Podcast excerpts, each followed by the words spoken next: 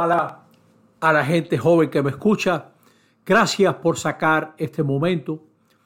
Hay un momento en la vida de la gente joven que se da cuenta que hay un Dios.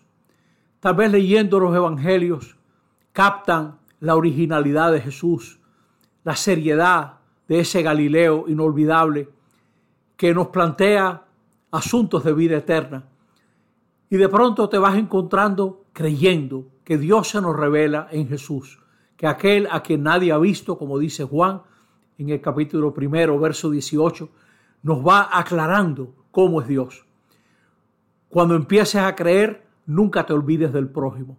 Cree con tu gente, con tus amigos y amigas, con esa gente que te rodea, con los de tu casa, a veces difíciles. Cree con toda esa gente para que llegues a creer en el Dios verdadero.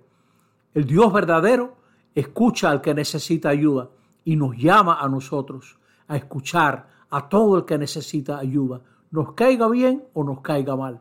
Ese es el camino para creer en el Dios verdadero. Amar a Dios con toda tu alma, con toda tu mente, con todo tu ser y al prójimo como a ti mismo.